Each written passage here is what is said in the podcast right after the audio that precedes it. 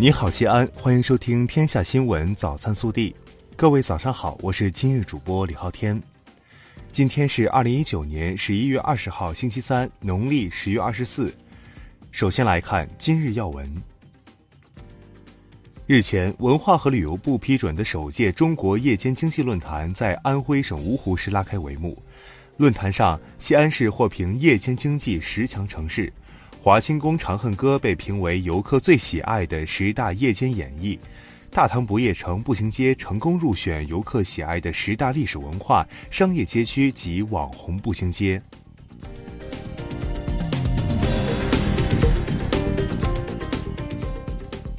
本地新闻：十一月十九号下午，市委召开常委会会议。传达学习中共中央办公厅关于做好党的十九届四中全会精神学习宣传工作的通知和省委学习宣传贯彻工作方案，传达学习中央统战工作领导小组有关文件精神，安排我市贯彻落实措施，研究审议“三改一通”工作实施方案和二零二零春节系列文化旅游活动总体方案。省委常委、市委书记王浩主持会议。十一月十九号，市长李明远主持召开二零一九年第二十八次市政府常务会议，集体学习优化营商环境条例，审议老旧小区背街小巷、城中村改造提升及断头路打通等工作实施方案。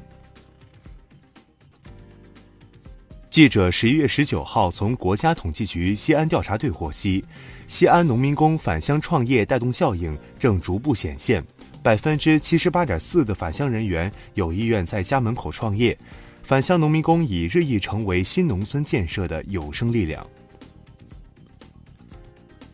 近日，记者从陕西省医疗保障局获悉，下一步省医保局将围绕完善统一城乡居民基本医疗保险制度、全面推进生育保险和职工基本医疗保险合并、开创互联网加医保创新经办服务模式等十项重点工作。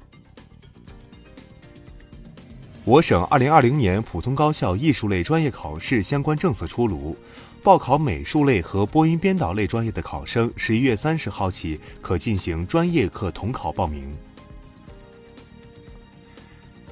十一月十九号，在八路军西安办事处纪念馆建馆六十周年之际，纪念馆授捐一件红色的毛衣，这件毛衣是一九七二年十一月至一九七三年一月。周恩来夫人邓颖超在北京接见海伦斯诺时送出的。十一月十九号，陕西省人民检察院发布信息称，榆林市人大常委会原党组副书记、副主任李文明涉嫌受贿罪、滥用职权罪、高利转贷罪一案，经该院指定管辖，由汉中市人民检察院向汉中市中级人民法院提起公诉。十一月十九号，雁塔警方通报了一起考试作弊案，一个在辽宁、山东、河北、陕西等地多次组织考生作弊的嫌疑人被抓获。警方查获包括橡皮擦等在内的多种高科技作弊神器，并抓获了八名携带作弊设备入场考试的考生。十九号，长安笔会二零一九暨文学创作与学术研讨会在西安举行。首届面向八零后作家的长安散文奖在会上揭晓，甘肃天水王选的《卜子土夯的骨肉》获一等奖。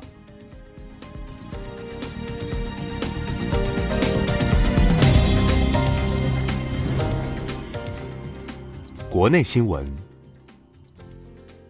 十九号，刚刚上任的香港警务处处长邓炳强举行记者会，表示将坚守岗位，打击暴力，尽快恢复社会秩序。十一月十九号，我国第六批维和任务部队第一梯队二百四十名官兵启程飞赴苏丹任务区，执行为期十二个月的维和任务。十九号。最高法发布报告显示，二零一八年，微信超过 QQ 成为网络诈骗犯罪中使用最为频繁的犯罪工具，超半数网络诈骗案件中均有涉及应用微信实施诈骗的犯罪情节。据中央气象台消息，受强冷空气影响，二十三至二十五号，大范围的雨雪降温天气将影响我国中东部地区，气温将普遍下降六到十度。央行银保监会近日提出，将自通行交费交易日起超过三十日仍拖欠未付款的用户信息提交金融信用信息基础数据库，信息保存期限按征信业管理条例相关规定执行。十九号，江苏省人民政府原副省长缪瑞林受贿案一审宣判，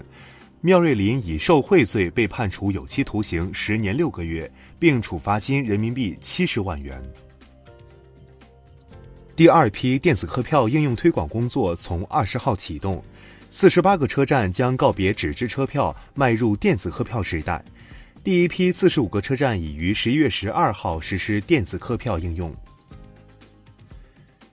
十八号，中国第一块人造培养肉在南京农业大学国家肉品质量安全控制工程技术研究中心诞生。科研团队培养二十天猪肌肉干细胞，生产得到重达五克的培养肉。十九号晚，第二十八届中国金鸡百花电影节开幕式在厦门闽南大戏院举行。开幕仪式上宣布，从今年开始，金鸡奖将每年评选一次。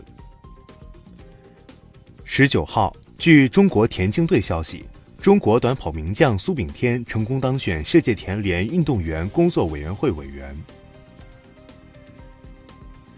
十九号，楷书四大家之一赵孟俯的《致郭佑之二帖卷》以二点六七亿元成交，作品含两通书札，流传有序，刷新了赵孟俯作品拍卖记录。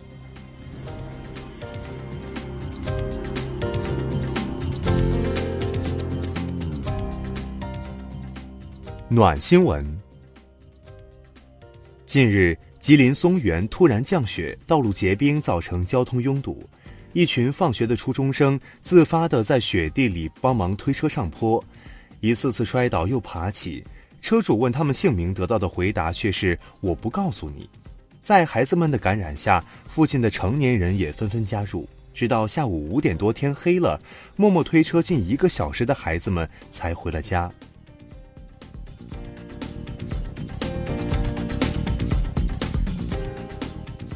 微调查。